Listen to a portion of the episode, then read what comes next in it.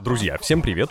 Вы на новом выпуске подкаста Кведа. А, мы здесь разговариваем с путешественниками, с людьми, профессионалами, которые куда-то далеко уехали, куда-то далеко заползли, спустились, ну или просто, возможно, хорошо об этом рассуждают. У них много историй, много опыта, и мы можем с ними всегда интересно поразговаривать.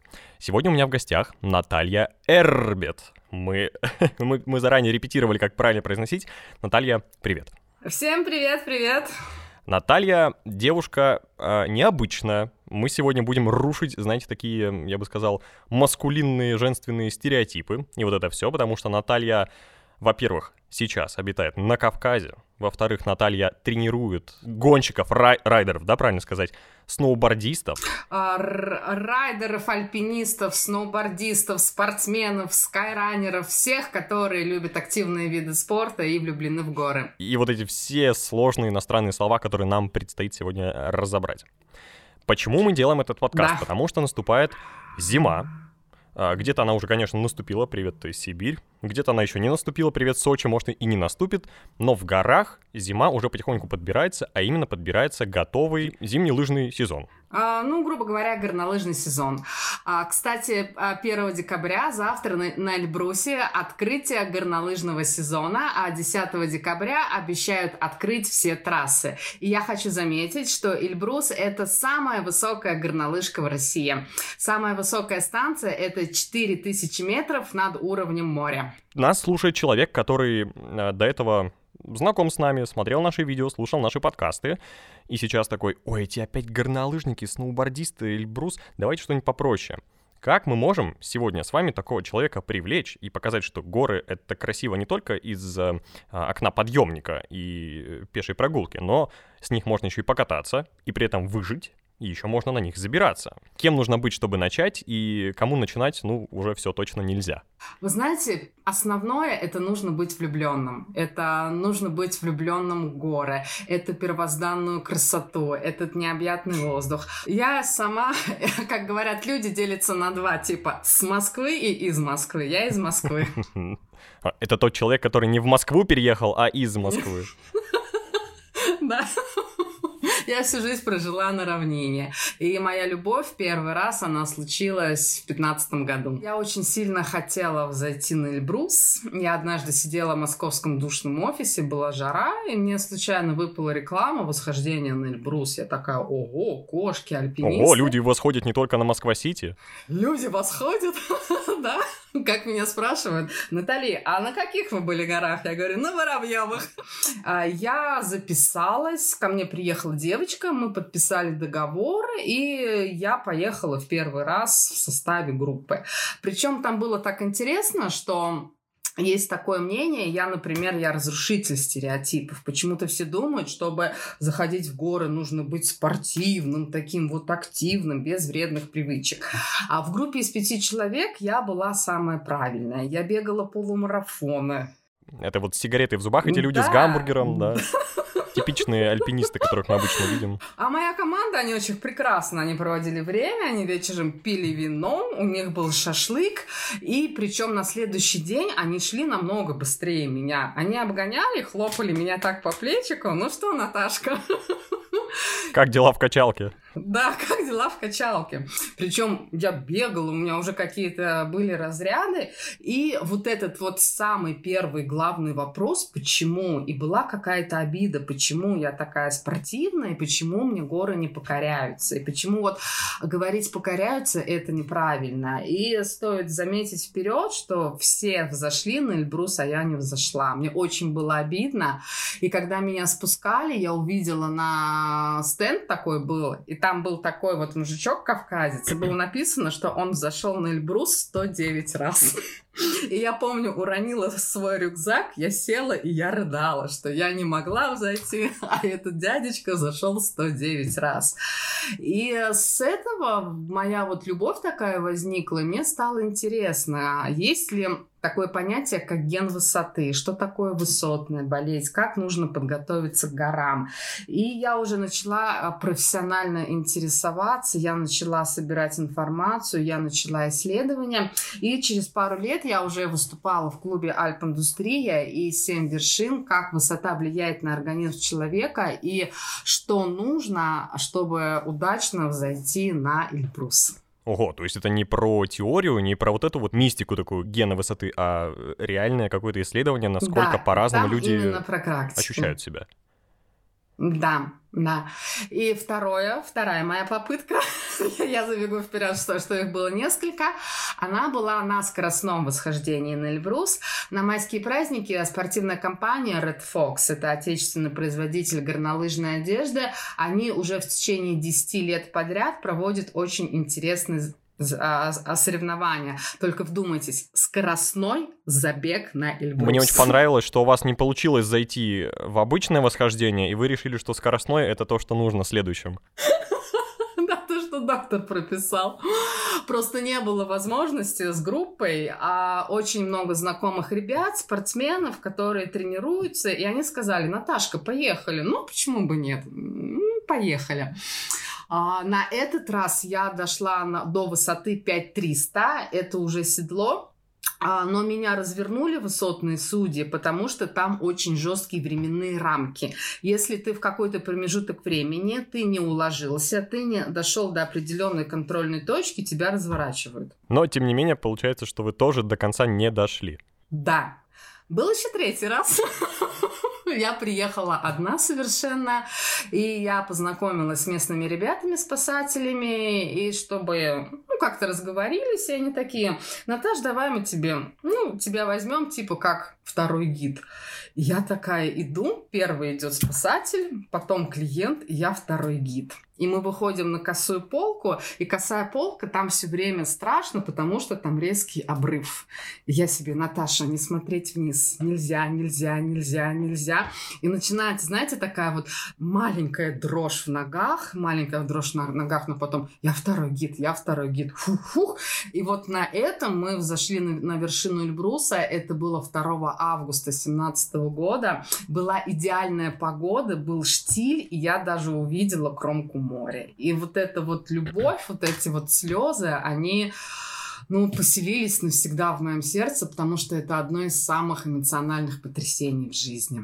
Да, звучит очень мощно. У меня, правда, вопрос. Э, Вы, получается, первый раз взошли на Эльбрус, но уже были гидом в тот момент. А, Я была как бы гидом, просто чтобы э, там такой момент, просто меня взял знакомый, и он сказал своему клиенту, что я второй гид. Понятно. Потому что он видел, что я немножко боялась, и чтобы как-то меня взбодрить, чтобы я не повернула назад. А, он повесил он на вас сказал, этот что- ярлык ответственности. Да, да. И, кстати, он сделал очень правильно, потому что я поняла, что основное это именно мужество. То есть в горах самое главное это выдержка, это стойкость, это мужество, это не поддаваться панике. Так, окей, начало у нас э, было мощное, мотивационное. Если первый раз не получилось, просто второй раз делайте сложнее. Третий раз немного врете, и тогда точно все получится. Вот пока, пока такой гид у нас получается, и га- гид и гайд. А, Наталья, смотрите, давайте разделим а, нашу беседу сейчас на две части. У нас есть люди, которые поднимаются в горы, и есть люди, которые Мгм. с них съезжают. Где-то там еще есть гибриды, которые поднимаются и съезжают одновременно со своим оборудованием. Давайте поговорим как раз про тех, кто поднимается по порядку. Мы выяснили, что Эльбрус — это мероприятие сложное. Я, кстати, тоже на него поднимался. Вот с северной стороны мы ходили. Ой, это мощно. Никакого штиля вообще там даже в наметках не было. Это была жесточайшая пурга. А, 11 часов подъема. А, Ну, давайте без спойлеров, просто объясним человеку, что такое подъем на Эльбрус, и когда, в какое время вообще года он происходит, и что нужно, чтобы к этому подготовиться. Потому что вы как раз и говорили, что подготовка спортивная вроде бы как сильно не нужна, но я бы тут, конечно, поспорил. Ну давайте определим первое это время восхождения. Ну, по стандартам это с мая по сентябрь. Но мало кто знает, что на Эльбрусе немножко смещены климатические зоны, и на самом деле календарная весна у нас приходит в июне. В мае очень сильные снегопады. Один раз, как раз, когда я была на скоростном восхождении, у нас был акклиматизационный выход с группой, и на спуске началась очень сильная метель. И я буквально отстала, чтобы протереть маску. Я надеваю маску, и я уже ничего не вижу. я начинаю смотреть по сторонам, полное молоко, пурга, пурга. И хорошо, через пять минут у нас гиды были, э, они, у них были ярко-оранжевые куртки такие. И он меня прямо вытащил за шкибот из сугроба. Какие были снегопады по пояс. И самое оптимальное восхождение это где-то начало июля, август и первая половина сентября, потому что для восхождения самое главное это стабильная погода. То есть, когда вы смотрите на прогноз погоды, и он, в принципе, одинаковый в течение нескольких дней, это означает, что погода устойчивая, а самое главное, она предсказуемая. Если же вы смотрите на прогноз, главное смотреть динамику. И если изо дня в день у вас начинается колбаса, то, допустим, ветер, то штиль, то лучше восхождение как бы отложить. Ну, в горах вообще погода не самое стабильное мероприятие, поэтому ведь э, да, штурм да. горы происходит ночью, потому что ночью самая стабильная погода. Ну вот по моей пятилетней аналитике, я все время делаю аналитику, а, июль, август, сентябрь, за три дня вероятность погодного окна где-то 95%. И поэтому я составляю свою программу адаптации и акклиматизации так, чтобы у нас были три запасных дня на случай непогоды. Это очень важно. Первое, самое главное в горах, важное – это погода. И чем больше у вас вот это вот погодное окно, тем больше вероятность успешного восхождения. Сколько всего раз сейчас вы были на вершине Эльбруса? 40. 40? Обалдеть. Так вы уже не так далеко от того дяденьки, которого вы увидели в первый раз. Я, я вообще не понимаю, в какой момент э, люди такие, так, будем подниматься на Эльбрус 40 раз за жизнь или там 100 раз. Я вот один раз там был, а, мне очень понравилось это суровое, крутое мероприятие, которым можно потом выпендриваться всю жизнь. Ну, в хорошем смысле, потому что это такая ачива прям. Даже людям э, в Европе я кому-то рассказываю, такие, о, ничего себе, Эльбрус, круто, знаем. Ну, серьезная гора, потому что. Но при этом я как бы не очень бы хотел повторять это пока, потому что, ну, это было непросто. Может быть, если мне дадут гарантию, что будет хорошая погода, и когда я поднимусь на вершину, я увижу что-то кроме хамама, а увижу, вот как вы сказали, горы, море, то я бы второй раз пошел. Вот вы уже 40 раз там были. Насколько эти впечатления сохраняются от гор, от процесса, или уже это стирается и превращается в рутину? Есть очень большая разница, когда ты идешь для себя и когда ты идешь ради другого человека. И э, я всегда спрашиваю людей, зачем вы идете. И у каждого какая-то своя внутренняя цель. Он даже может ее не говорить. У меня, например, был такой случай, у меня приезжал, при, приезжали ребята из Белоруссии, и у Алексея как раз маленькая дочка родилась. И я помню, что вот перед перед штурмом он значит, пришивал вот этот вот портрет своей дочки, писал ее имя, и у меня прямо слезы на глазах выступили. И я поняла, что я не имею права этого человека не завести на гору. То есть у каждого есть какая-то сокровенная цель, ради чего он идет на Эльбрус. И вот очень, я помню, что 8, 9 а, мая мы ходили вдвоем с мальчиком, мы, наверное, единственные, кто дошли, была очень плохая погода, но на вершине вот мы развернули все-таки знамя победы, потому что у меня дедушка прошел всю войну. И я помню, Сережа такой сидит на седле, он говорит, Наташа, я не все не могу. А я ему дала знамя прямо, прямо вот под сердце. Я говорю, Сереж, ты обязан. И мы с ним потихонечку, потихонечку, потихонечку и дошли. То есть я помню каждого клиента, я помню их слезы, я помню, как им было тяжело. И самое главное, я плачу вместе с ними. Это новые какие-то эмоции. Каждый раз они по-разному. Mm-hmm. То есть вот такой вот очень сильный заряд энергии. У вас были истории, когда к вам приходят мужики такие, во-первых, видят э, гида девушку и сразу такие, что это такое девушка? У меня, допустим, я очень люблю работать с ребятами. Вот. У меня все четко, у меня как в армии. Я как сказала, так и будет. И, в принципе, э, я даже заметила, чем вот мужик, он такой мужикастый, тем ему проще войти. А вот у меня были ребята, они приехали, говорят, Наташа, мы что-то в клубе так отдыхали, и нам захотелось на Эльбрус. Вот на деньги ты делай, что хочешь, но мы будем коньяк пить по вечерам. Вот. И здесь нету вот такой вот точной зависимости между образом жизни и восхождениями. Вот а, вспомните, пожалуйста, всех советских альпинистов, да, там не было таких вот супер правильных спортсменов. Да, были какие-то спортсмены. А я, я потом расскажу немножко, какая должна быть физическая нагрузка, да, но именно даже вот от телосложения чем человек немножко вот крупнее, мясистее, тем ему проще, потому что когда человек худой, у него немножечко не хватает энергии. И я чувствую, что он немножечко начинает дохнуть. Хм, интересно, потому что я слышал наоборот противоположную точку зрения от, э, кстати, моего гида. Он говорил, что если человек а, в спортивной форме, но не слишком мясистый, вот как раз, то ему будет проще, чем ребятам, которые ходят в зал и прям качают массу, потому что в таком случае эта масса превращается в такой бесполезный балласт, который функционал особо не выполняет, и им тяжелее идти, потому что энергозатраты больше на то, чтобы телу самому себя туда поднимать. Ну, здесь я с вами соглашусь, да. Если это уже профессиональная качалка, здесь да. Но э, я вам сейчас расскажу, почему так происходит. Как раз я недавно читала статью, почему профессиональным спортсменам им тяжело. У меня был знакомый, который 9 раз не мог зайти. Илья, хм, привет. Но он был очень Он бегал напористый. вокруг Эльбруса, там 100, 190 километров, 200, 200, вот. И он все время до косой полки доходил. Я говорю, Илья, ты неправильно делаешь, потому что не надо торопиться, спешить. А в горах самое главное — это не торопиться.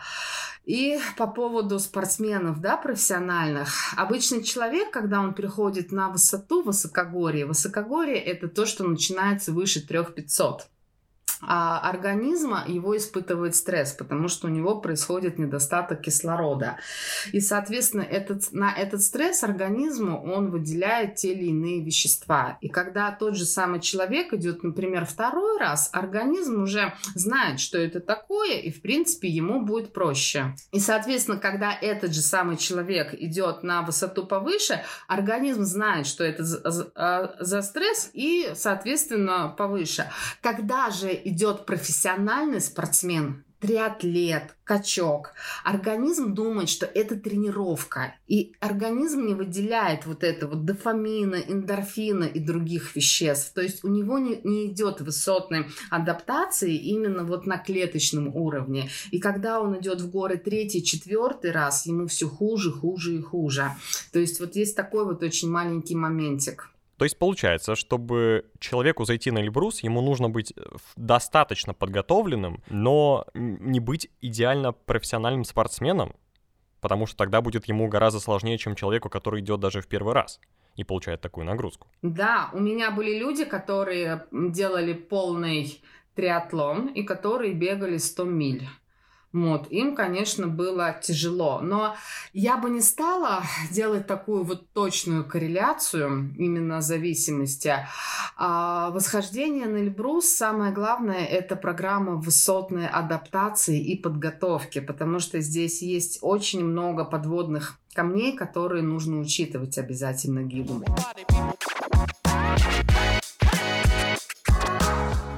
Так, давайте расскажем нашим слушателям, как выглядит вообще поход и восхождение на Эльбрус? Сколько дней это занимает? Мы определили, что это окно примерно август и самое начало сентября. Э, вот человек приходит, он собрал экипировку, либо свою, либо взял что-то в аренду. А в принципе, вот по моему опыту, ничего такого особенного для восхождения на Эльбрус не нужно. А, только кошки, их можно везде взять в аренду, это такие железные подошвы дополнительные на ваши ботинки, которые помогают карабкаться по льду. И палки, то есть на Эльбрусе не нужны никакие крюки, то есть там не нужно карабкаться по ответственным стенам. В этом плане Эльбрус не самая сложная гора, она сложная за счет высоты, за счет э, кислородного голодания, но при этом сам процесс восхождения, он какой-то а, ну, повышенной ловкости именно не требует. И в этом плане он достаточно безопасен, если обходить все трещины. Так вот, вы собрались, приехали, прилетели в Пятигорск. Вас там встретили, вы приехали в первый день похода, у вас есть вся экипировка, все вы взяли. Сколько дней дальше будет проходить приключение до возврата обратно? Ну, у меня обычно построено не так. А, всю экипировку нету смысла брать а, в самом, например, городе Пятигорске. Мы берем экипировку, то, что нам нужно именно на акклиматизационный день. А мы прилетаем в аэропорт Минеральные воды. Дальше у нас трансфер. Мы по пути заезжаем на горячие источники. Там часик-два посидели, пооткисали, и уже чистые, свежие мы заселяемся в отель. Наш отель расположен в Сосновом Бару на берегу горной речки речки и прям такой очень хороший вид на горы и на ледник семерка. И обычно вечером за ужином гид уже знакомится с группой. Я всегда вожу малочисленные группы, это 2-3 человека. Я потом объясню почему. И уже дальше смотрим прогноз погоды на, на следующий день, проверяем снаряжение и берем чего не хватает. Если это первый день выхода, обычно мы ходим на гору Чигет, там, где расположен отель у подножья. Высота горы Чигет это 3400, мы живем на высоте 2000. И есть такое вот золотое правило, что в первые дни не нужно набирать больше полутора тысяч. То есть тысяча, полторы тысячи это хорошо. Второе правило, мы идем в темпе самого медленного участника. И третье правило это разговорный темп. То есть акклиматизация проходит тогда, когда человек идет спокойно. То есть у него нет пульсации в ушах, тахикардия, он не задыхается, не обливается потом. То есть есть такое понятие в беге, это разговорный темп. И гид, он специально цепляется к людям, он их расспрашивает, чтобы люди говорили, говорили, говорили. И задача такого выхода, он занимает целый день, это 5-6 часов, это идти долгое время без остановки в одном темпе, чтобы была слаженность группы. Поэтому я беру очень мало человек. Два-три человека – это идеальный формат. Что такое акклиматизация? Акклиматизация – это адаптация. Сейчас я объясню. Когда вы м- сидите на море, пьете коктейль, вы вдохнули воздух, и 100% вот молекул достигли клеток мозга и тканей. Когда вы находите в горах, это количество достигает примерно 95, 90, 86% от высоты. И, соответственно, это называется кислородное голодание. Организм, он начинает сдавать. Чтобы этого не происходило, наш организм, он очень умный, он начинает выделять а, краснокровяные тельца, и их становится все больше и больше. И, соответственно, эти тельца, они захватывают больше молекул из вдыхаемого воздуха, и, соответственно, больше молекул достигает мозга и тканей. Немножко сложно, но оно есть. И процесс адаптации и акклиматизации, он и заключается в увеличении этих телец, которые участвуют за перенос кислорода. Нужно сходить в не самую большую гору перед более серьезным восхождением, чтобы организм, ну, мягко говоря, выработал такие специальные тела для того, чтобы в будущем кислород усваивать лучше. Да. И самое главное здесь — это время. То есть пик этих красных кровяных телец, он усиливается на 21 день. То есть максимум вот этот вот пик, почему спортсмены, которые участвуют в том же самом скоростном восхождении, они приезжают за 21 день. Соответственно, чтобы пройти этот процесс адаптации. И что самое главное, этот процесс никак нельзя ускорить на равнине. Сколько вы не бегали, не занимались. Я знаю, что раньше были очень модны так называемые гипоксические маски, которые имитировали пребывание в горах. Нет, они опасны. То есть пройти полностью акклиматизацию можно только в горах. Я знаю самое главное правило в горах — ходи выше, спи ниже. Это как раз, я так понимаю, с акклиматизацией да. и связано, чтобы вы да. сходили ввысь, ваш организм спал обязательно ниже, чем вы были сегодня за день, а, и вы уже за день за ночь, точнее, себя чувствуете нормально. Если вы подниметесь сразу там на 2-3 на тысячи метров и ляжете там спать, еще и походив при этом, то, ну, я не знаю, что будет, я такого не пробовал, у меня, у меня был хороший гид, но говорят, что чувства на утро неприятные. Да, все, все верно. И в своей программе вот, подготовки я использую так называемую пилообразную или альпийскую акклиматизацию. То есть мы взошли наверх, мы хапнули высоты, и в этот же день, что очень самое главное, мы спускаемся вниз на высоте 2000. То есть, когда вы ходите в горы, вы берете у них взаймы.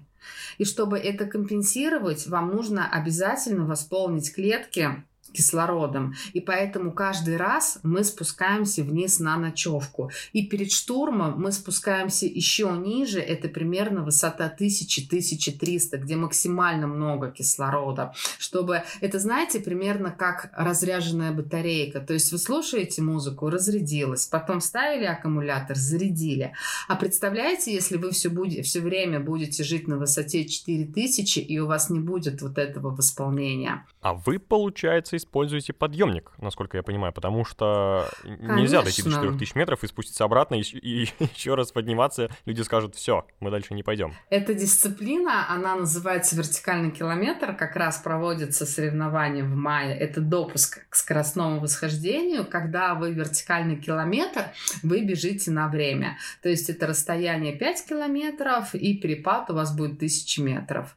И чемпион Виталик Чернов, он это расстояние преодолевает, по-моему, за 43 минуты. Это, это очень быстро, представляете? Тысячи метров, это примерно 3 или 4 Останкинские башни, он преодолевает за, за 43 минуты.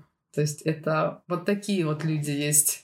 Собрали, поговорили, произошла акклиматизация. Тут стоит, друзья, уточнить, что а, у всех, во-первых, разные у гидов подходы, во-вторых, еще бывают разные, на примере Эльбруса, восхождения. Кто-то вот восходит с южной стороны, как Наталья, потому что там больше инфраструктуры, там больше отелей, и там как раз есть возможность, если что, использовать подъемник, например.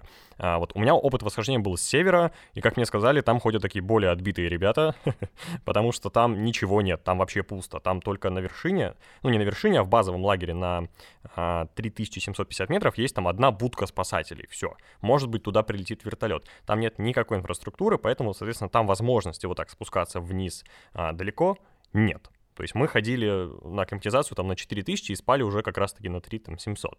Вот. Это просто надо понимать, что у всех разные, поэтому если вы будете слушать вдруг другие истории или как-то слушать там критику, понимаете, что люди из запада и с востока на Эльбрус ходят, я таких тоже знаю, и там как раз уже нужны всякие палки и молитвы, мне кажется, тоже нужны там. Вы правы. А в альпинизме кто-то мне сказал из таких вот их, из советских альпинистов, что если где-то можно сэкономить силы, то обязательно нужно экономить. Когда проходит акклиматизация, у вас нет задачи пройти больше расстояния. То есть в горах у нас мерится все не километражом, а именно высотой. И если какую-то высоту вы ее уже прошли, и если на следующий день есть возможность сэкономить вот это вот расстояние, лучше, конечно, сэкономить. В горах самое главное – это беречь силы, потому что истощение в горах просто космическое. После первого раза я похудела на 10 килограмм. 10 килограммов? Девушки, э, записываем. Возможно, после этого вы будете проклинать э, горы всю свою жизнь если первый раз без подготовки пойдете. Но эффект будет. Но я думаю, что после этого вам вообще ходить не захочется. А, у меня, кстати, вопрос. А что будет, если я захочу, например, за один день подняться на Эльбрус, и, например, я такой, ну, мой организм не успеет понять, что произошло, э, я приеду в базовый лагерь, я поднимусь на подъемнике на станцию Гора Баши, она, по-моему, 4000 метров, да, или 3900, как-то так. Ну, 4000, да, будем говорить. И с нее меня уже на ратраке или на снегоходе довезут до, по-моему, седловины Эльбруса, это 5300 метров. 500. 500 косая полка. Ну, да, чуть-чуть. И вам уже останется там 500 метров пройти самим наверх. Обратно спуститься то же самое. Или мозг взорвется, если так сделать. Вы знаете, я просто сама физик по образованию, и ко мне тоже такие приезжают ребята. Вот это то, что вы описали, эта методика, она, она называется с колес, по-моему. То есть вы летите в самолете, и они говорят, Наташа, ну мы же летим на высоте 10 тысяч метров. У нас организм уже акклиматизирован. Мы взойдем обязательно. У нас была двойка по физике в школе. Мы не знаем, как работает самолет. Я говорю, ребята, а давление-то у вас какое? И, соответственно, акклиматизация, она проходит, вот я сейчас умное слово скажу, да, то есть горы — это разность парциального давления, да, грубо говоря. Почему вода кипит кипит там при температуре 80 градусов, потому что зависит от давления. И именно вот эта вот разность давления, оно и обуславливается высотой. На э, на Земле, ну, на, на уровне моря, можно акклиматизироваться в том случае, если вы две недели будете жить в барокамере, которая будет поддерживать определенное давление, да. Или находиться в офисе с людьми, которых вы не любите, и на вас тоже оказывается определенное давление. У нас был такой случай. А, ребята приехали из Владивостока, и тут же они пошли-пошли, вот, взошли, спустились, и когда они уже приезжали, когда они уже приземлились в Владивосток, их встречала реанимация. Я настоятельно никогда никому не рекомендую это делать. Ничем хорошим это не заканчивается. Ну, это большой шок просто для организма. Это в целом противоприродно, если можно, можно сказать. В принципе, наверное, ходить в горы для организма человека не очень нормальная задача. Он не был для этого создан, потому что он там дышать нормально не может. Но мы можем как-то биохакингом заниматься, тренироваться, но, но точно не за день на высоту там 5642 метра. И в горах еще что самое такое опасное, это отек мозга, отек легких. Почему он возникает? Именно из-за разности давлений. Вот у вас есть мозг, и вокруг него жидкость. Она называется ликвор. Почему у вас болит голова, да?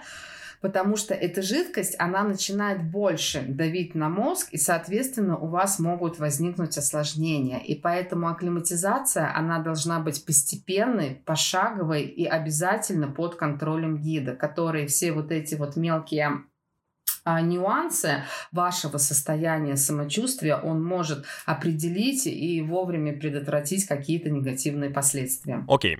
На какой день вы обычно с группой восходите на вершину? Ну, 5-6 дней вот так вот. Честно скажу, этого недостаточно, потому что классическая программа советского альпинизма, она рассчитана на 14 дней.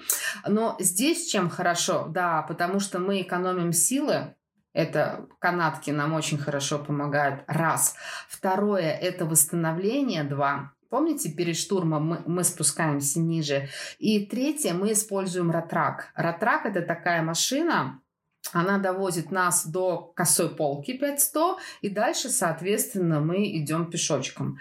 Если же человек у меня хочет идти с бочек, это с 4000, программа адаптации увеличивается до 10 дней, и в какой-то день мы, соответственно, ходим на время. Я уже ставлю чекпоинты. Ничего себе, вот это было сейчас интересно, потому что я думал, что у вас, получается, полный путь происходит пешком, а, но вот этот этап от 4000 до 100 метров люди сами обычно не идут. То есть они как раз-таки едут на вот этом ратраке, это такая гусеничная а, техника. Да, это очень удобно. Это очень удобно, потому что вероятность, ну, я с коллегами общаюсь, те, кто идут с бочек именно по семидневной программе подготовки, ну, половина или даже, даже больше половины не доходит, потому что это очень сильно изматывает физически. Одно дело, вы на высоте находитесь 6 часов, а другое дело 12. Я в том году сама ходила с клиентами, а после этого я три дня лежала с температурой 40, какое было сильное истощение. Так что первый раз я всем рекомендую с ратраком.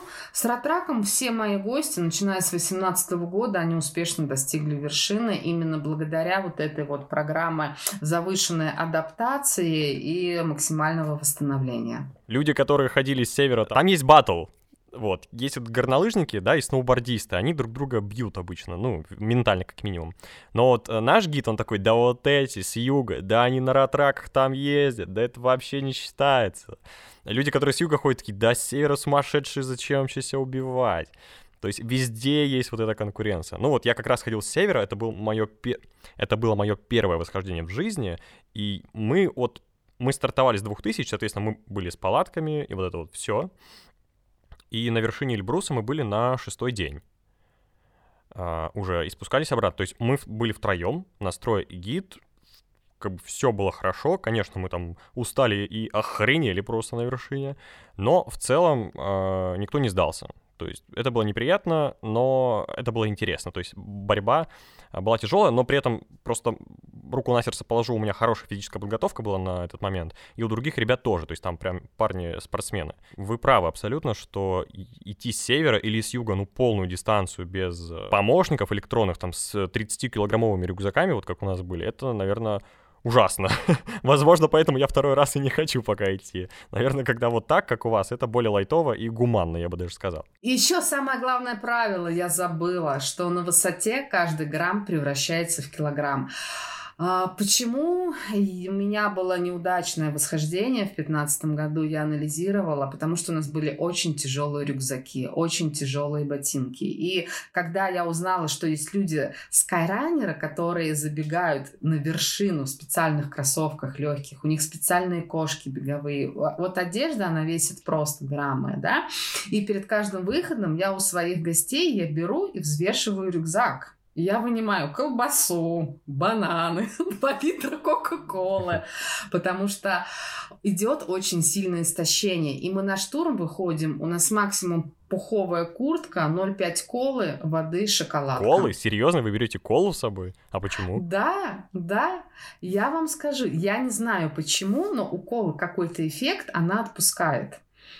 Когда очень сильно болит голова, выпиваете Кока-Колу, причем это говорят всем. И старые mm. альпинисты, и новые альпинисты, все всегда носят колу. Но именно та кола, которая была. Mm-hmm. Сейчас такого нету. Кола, она обязательно. Интересно. Может быть, кофеин или что-то такое? Ну, это прям интересный момент. Может быть. Да, все колу носят, и спасатели носят, и клиенты, и старые гиды, и новые. Она очень круто помогает.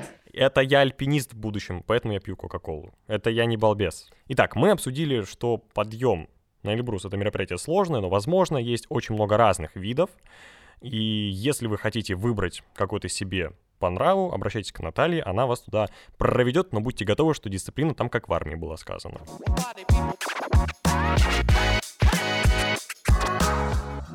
Есть ребята, которые хотят подняться полностью на гору на подъемнике, а потом с нее съехать. Мы их называем горнолыжники, лыжники, сноубордисты и так далее.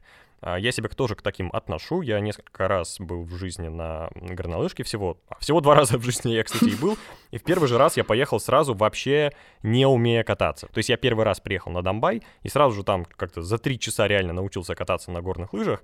И все, вот как-то катался, счастье знал. Второй раз я был как раз на Эльбрусе. На сноуборде я не пробовал, потому что мне дико страшно.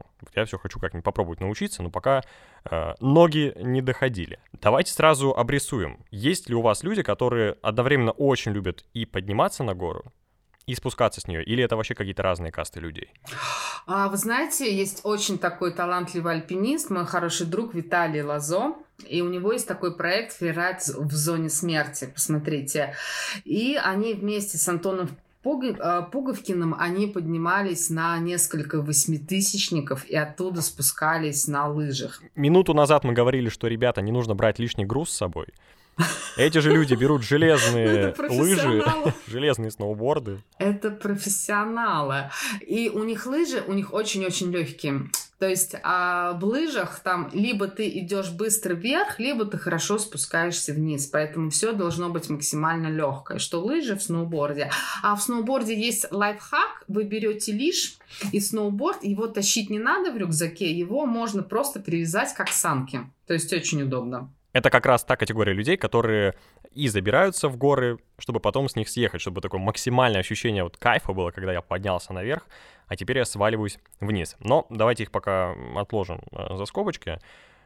Горнолыжники и сноубордисты. Во-первых, кто круче? Есть ли в этой вселенной ответ уже или пока нет? Это да, это такой холивар постоянно. Наверное, когда не попробуешь. Я раньше всегда считала, что горные лыжи, фу, фу, ноги разъезжаются. Я когда встала первый раз, я орала от счастья, от ужаса, и почему у меня ноги разъезжаются. Ага, то есть, я то есть вы наоборот начали со сноуборда. Лыжах, почему они разъезжаются.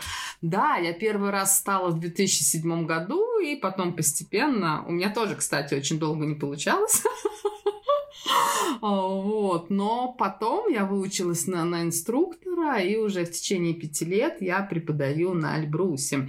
И в том году я встала на лыжи, это совершенно что-то с чем-то. Но я вам скажу, что техника, общая техника одна и та же. Это перенос центра масс в определенный момент. На мой взгляд, сноуборд сильно сложнее, чем лыжи. Ну вот он прям сильно сложнее, потому что я чем? А, потому Чем? что у вас ноги связаны, вы не можете... Это какое-то жуткое чувство, когда у меня ноги закреплены, и я не могу э, как-то ими перемещаться. Например, когда я катаюсь на лонгборде летом, на скейтборде или даже на вейкборде, э, то я как-то могу...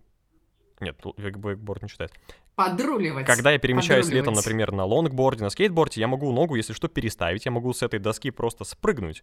Но на сноуборде получается, что у вас ноги пристегнуты, и даже если вы падаете, вы летите вместе с этой доской, Короче, штука вообще жуткая. А лыжи, они как-то, ну, мозгу понятнее, потому что это две такие детали, а, которыми даже, если что, можно просто прямо идти, и палки. Ну, то есть это какое-то более интуитивно понятное движение. Но, возможно, это мне так. Ну, я вам скажу, что на лыжах убираются намного э, больнее. Когда вы летите на сноуборде, вы, в принципе, падаете на, ну, на попу, на бок, и у вас есть время, чтобы сгруппироваться. На лыжах, когда они разгоняются, это очень страшно.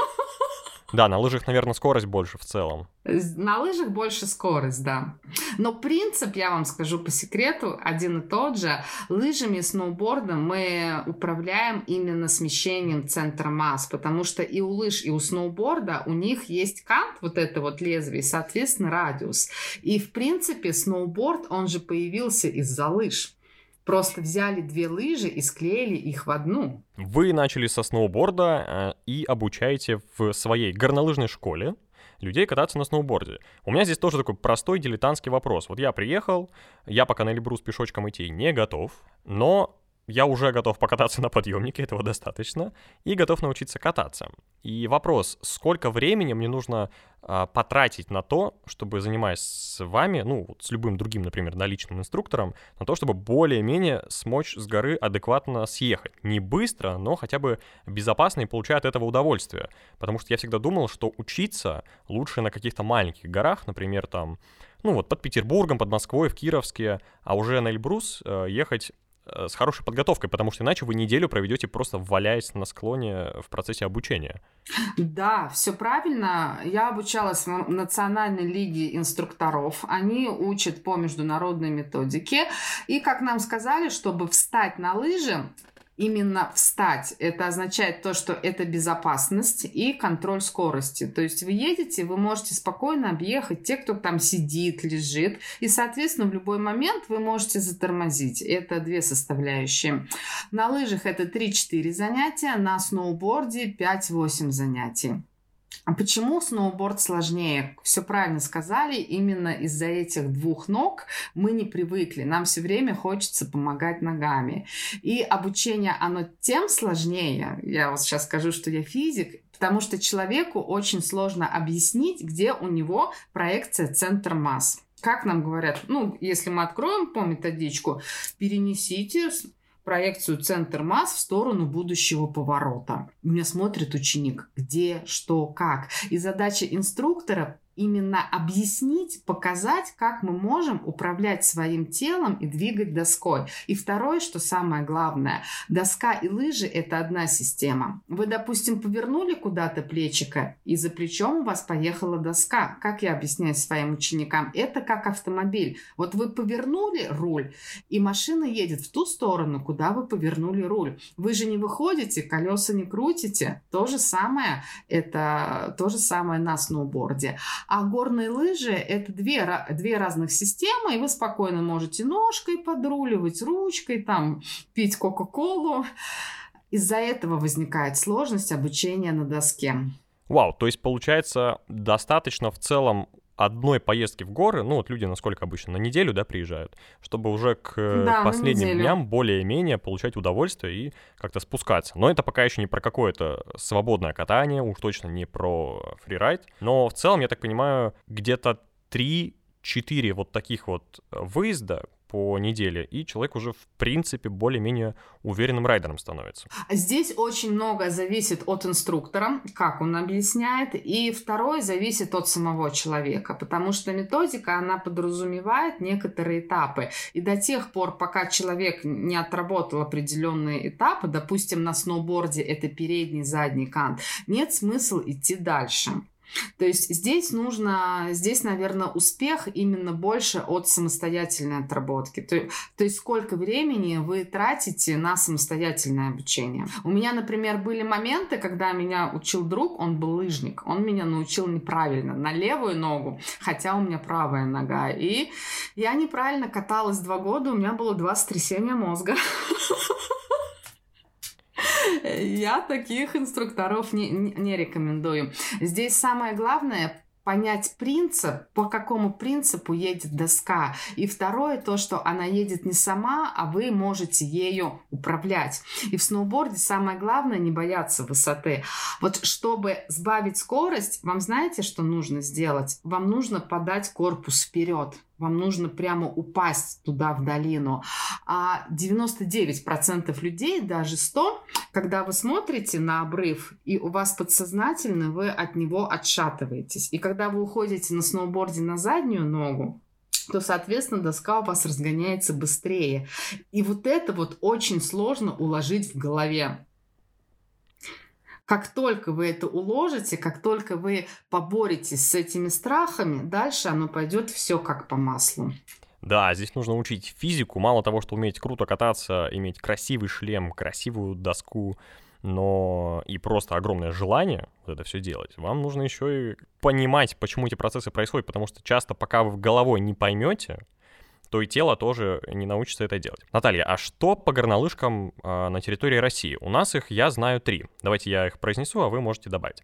Это Домбай, это все Кавказ. Эльбрус, Роза Хутор, знаменитая дорогущая, Кировск, это Мурманская область, Шерегеш. Еще Архыз. Архыз, точно. Архыз сейчас очень хорошо развивается.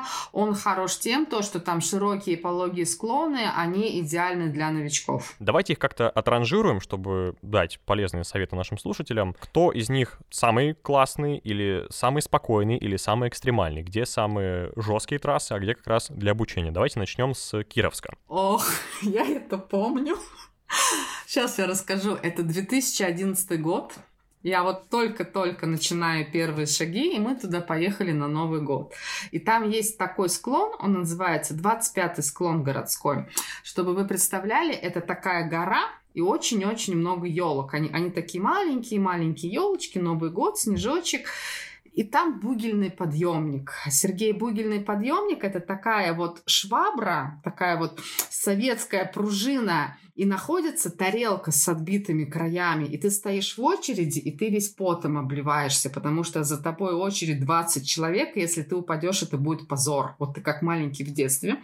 Подъезжает вот эта вот тарелка, все очередью меня засаживают, я между ног ее держусь, трясусь, и по инерции она не едет, не едет. И потом резкий толчок, она меня отбрасывает, и я прям лечу в эти кусты. Ну, э, это абсолютно сатанинская история, я согласен, потому что я всегда, когда видел или там э, на Ютубе какие-то видосы с фейлами, большая часть фейлов — это вот люди, которые падают с этого э, абсолютно адского подъемника.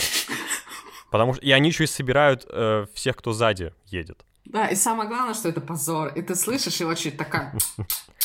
И вы э, вот этим своим позором, стыдом вы топите снег на склоне даже. Кировск, он чем хорош? А сейчас его строят, там активные подъемники, там даже закрытые построили. Он хорош именно погодой, потому что там можно начать рано сезон и закончить где-то в апреле, в мае. Очень красивые виды. Очень красивый именно скитур. А, про Архыз, а, Архыз, Адамбай, Эльбрус, они, в принципе, ну, по экосистеме они одинаковые, но Архыз, он чем попроще, потому что там более пологие трассы. Эльбрус, я бы сказала, что он самый, наверное, он самый жесткий. На Дамбае я, я не была. Он самый жесткий именно потому, что там нет, во-первых, учебного склона, который должен быть по стандартам. Если вы хорошо катаетесь, трассы просто кайфовые кайфовые. Но если вы учитесь, как я, например, училась на лыжах, есть очень крутые перепады, где меняется техника. И, соответственно, становится немножечко так в некоторых моментах страшновато. На Розе Хутор там круто, потому что очень большой выбор трасс, и можно покататься вне трасс именно в плане курорта. На Шерегеше не была, но кто мне рассказывал, у меня друг ездил, там самое главное, очень снег туда в Шерегеше ездит из-за такого вот искрящегося сухого снега. И когда вы едете фрирайд, обязательно, чтобы у вас была лопата и палки, потому что если вы остановились, упали, можно зарыться очень глубоко. Я знаю, что где-то есть еще, по-моему, на Алтае и, соответственно, на Камчатке, но там уже своя атмосфера. На Камчатке, да, я видел документальный фильм как раз, и там ребята, они забирались на вертолете, это хилиски, да, по-моему, называется, хилиски но это уже такое богачевское да, развлечение. Да, для богатых, да. А начинать я бы посоветовала в Архизе и. Э, совершенствовать практику. Это Эльбрус или Дамбай. Но Роза там уже по желанию, это тоже для богатых. Роза, наверное, самая универсальная, потому что там очень много трасс, и можно подобрать для себя и черные, то есть самые жесткие, и поспокойнее, и обучение, и виды там очень красивые, и инфраструктура развита, все, но только денежки платите, как говорится. Да, но на Эльбрусе а, там вот эта вот одна трасса, и, и за пять лет а, уже знаешь каждый камешек, все. Но сейчас а, построили четыре новых трассы. Эльбрус вообще уникальное место, там огромный ледник, там очень красивые виды, и хочется, чтобы курорт развивался и стал одним из лучших на территории России. Вау, а когда там построили новые трассы? Я там последний раз был в феврале 22-го. Они в этом году запустили мощное строительство, и днем и ночью шла стройка, и я думаю, что в этом году они откроют новые четыре трассы. Да, потому что этого не хватало как раз на Эльбрусе, так как, ну, ты всегда смотришь, думаешь, Кавказ, такое место потрясающее, а там, ну, мало трасс. То есть, да, конечно, мы назвали сразу четыре горнолыжки, но, по сути, вот на Эльбрусе, который, ну, потрясающий, там огромная высота, то есть большой запас по трассам, там очень классный рельеф.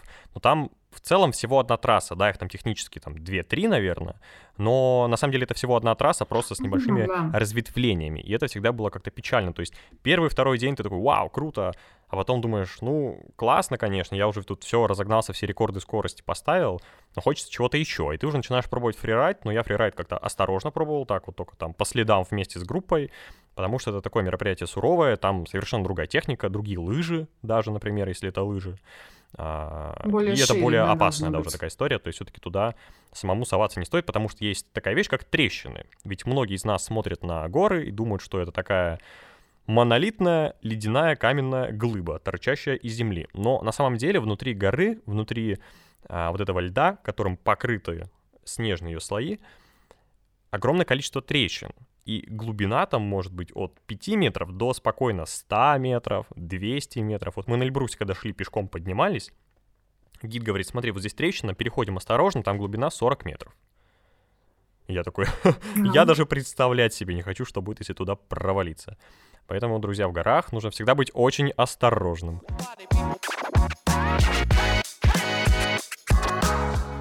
Так насчет битвы-то той самой. Вот есть лыжники, есть сноубордисты. Я, например, всегда бешусь со сноубордистов, которые просто сидят на склоне. Я, например, еду на лыжах.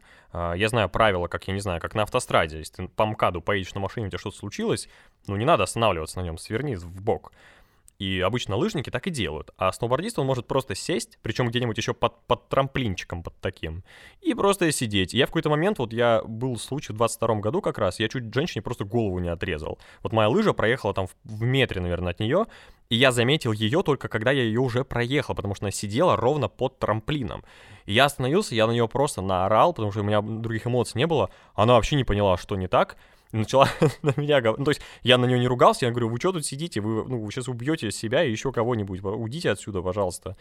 Она такая, да пошел ты там, буду здесь сидеть сколько хочу. И я такой, без шлема причем. И я думаю, какой ужас вообще, почему так происходит? Это ужасно без шлема. Мне кажется, что это сложилось исторически, потому что лыжи, они были как раньше для богатых, там была своя культура. Даже я сейчас смотрела, горнолыжное снаряжение, ну, как раньше было, оно всегда было чуточку дороже. То есть это такая вот, можно сказать, элита, аристократия, а сноубординг это такой вот, можно сказать, это раздолбаский такой вид спорта, это широкие штаны, это музыка, это понебратство такое. Да, да, да, рэп. Сноуборд — это рэп, это хип-хоп, это вот эти такие штанишки, и люди, да, вот кстати, правильно обрисовали, потому что э, похоже на таких ребят, которые в жизни катаются на скейте, да, то сноубордисты, они, ну, плюс-минус чем-то напоминает. Такой немножечко э, бунтарский э, стиль во всем. И сейчас это уже сглаживается, но все равно вот этот вот тренд, вот это вот против, противостояние, оно идет из поколения в поколение. А сейчас уже, уже в принципе так оно все вместе. Оно все равно после э, такой хорошей катки обязательно опрыски, и там уже нету разницы, кто ты лыжник или сноубордист. Но вы начали со сноуборда, сейчас лыжник, получается, вы толерантны вообще ко всем. Конечно, а здесь самая главная техника. Когда ты катаешься на лыжах или сноуборде, основное правило, чтобы не снаряд управлял тобой, а чтобы управлял ты им. И вот это вот есть настоящее искусство. И когда ты хорошо управляешься или лыжами, или сноубордом, это вот достойно уважения. Поэтому важно, а важно учиться кататься на всем. Я предлагаю вот так завершить э, наш подкаст такой мудрой мыслью, что не сноуборд вас везет или лыжи, не ваше тело скользит на нем, а ваша голова первую очередь ваш разум, ваша душа управляет вашим телом, которое уже управляет сноубордом. Поэтому а, самое главное — ответственно, с холодной головой подходить к всем спускам, потому что всегда бывает адреналин, хочется там что-то вытворять, но, как это часто бывает, когда люди теряют меру в чем-то, происходят какие-то неприятные, мягко говоря, ситуации. Поэтому на самом деле в горах люди всегда друг к другу очень уважительны. Как минимум в восхождениях все всегда помогают, все э, придут на помощь и как-то поддержат друг друга. И важно, чтобы эта культура, она сохранялась еще и в вот этой сфере горнолыжного туризма. И тогда я думаю, что все будет хорошо, будет мир, дружба, и никто не будет сидеть на склоне наконец-то. Лежбище котиков, как мы это называем. А лежбище котиков. Я, я все, я понял, как да, я в следующий раз буду обзывать котиков. таких людей. Наталья, спасибо вам большое. Мы сделали такой небольшой экскурс в горы. Я думаю, что кто-то, кто внимательно слушал наши с вами голоса, а, воображали, как это происходит как вы там на кого-то ругаетесь и строите за колбасу и двухлитровую колу, как э, люди сидят на склоне, и я на них ругаюсь, и как вообще это все выглядит, эти пейзажи. Горы стоят путешествий, путешествия стоят того, чтобы их делать. Ну и если вы приедете на Кавказ, то можете смело обращаться к Наталье. А, она лично или э, ее школа тренеров обязательно вам помогут научиться хоть с самого нуля. Или, например, если вы уже более-менее опытный райдер и хотите изучить какие-то новые техники, то обязательно там можете все это получить. Наталья, спасибо вам большое за разговор.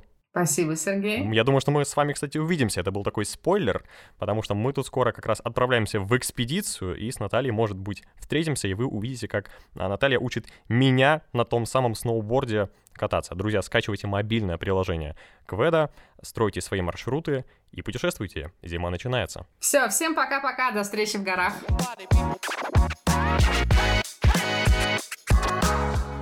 Cut